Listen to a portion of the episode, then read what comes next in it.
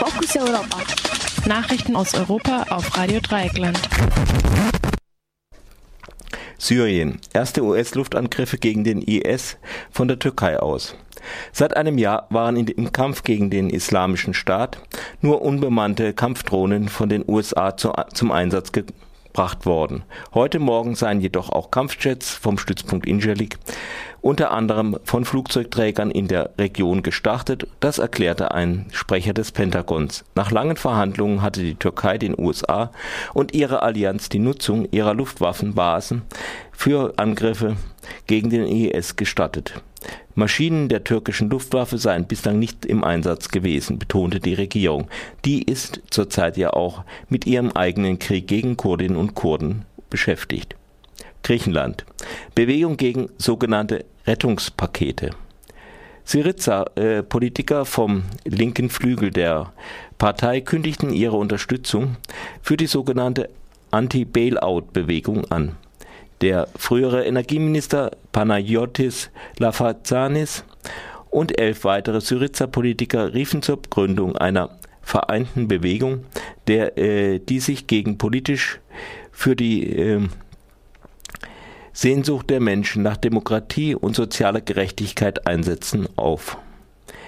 Es sollen Menschen im ganzen Land mobilisiert werden. Ihre Kritik gilt dem Deal mit den Gläubigerinstitutionen, die sich gegen den Willen von mehr als 61 Prozent der Griechinnen und Griechen richte, die beim Referendum Anfang Juli mit Nein gestimmt haben. Syrische Flüchtlinge in der Ägäis gerettet. Tür die türkische Küstenwache nahm vergangenen Dienstag 330 Menschen aus Syrien an Bord.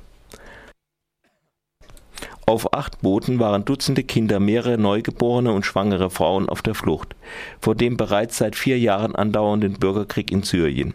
Nach Berichten der Flü Geflüchteten hätte die griechische Küstenwache ihnen zuvor befohlen, ihren Treibstoff wegzukippen.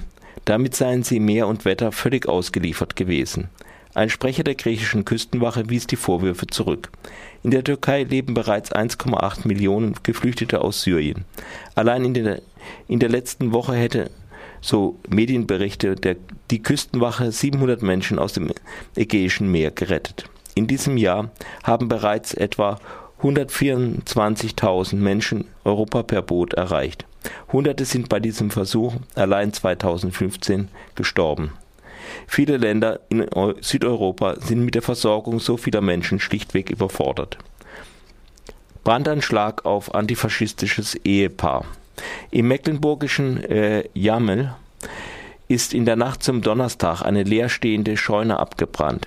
Laut Polizei gebe es noch keine Hinweise auf einen politischen Hintergrund der Tat, obwohl sie von Brandstiftung ausgeht. Das betroffene Künstlerehepaar wurde mehrfach für sein Engagement gegen Rechtsextremismus ausgezeichnet und soll Ende des Monats den Georg-Leber-Preis für Zivilcourage bekommen. Es habe schon früher nach Auszeichnungen verstärkt Drohungen gegen sie gegeben. Das sagten die Betroffenen im Interview mit dem Norddeutschen Rundfunk. Doch dieser Brand sei neu. Dieses Mal gehe es um Leben und Leib.